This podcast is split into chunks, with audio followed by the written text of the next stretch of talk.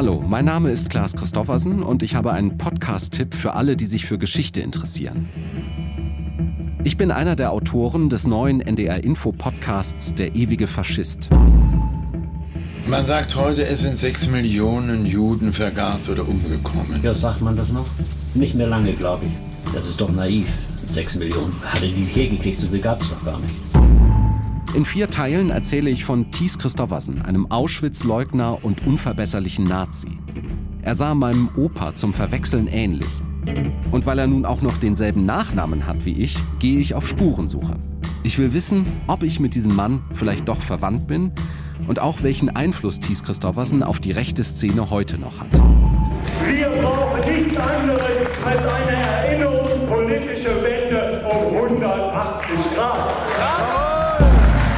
Der ewige Faschist in der ARD Audiothek und in unserem gleichnamigen Podcast unter ndr.de-radiokunst.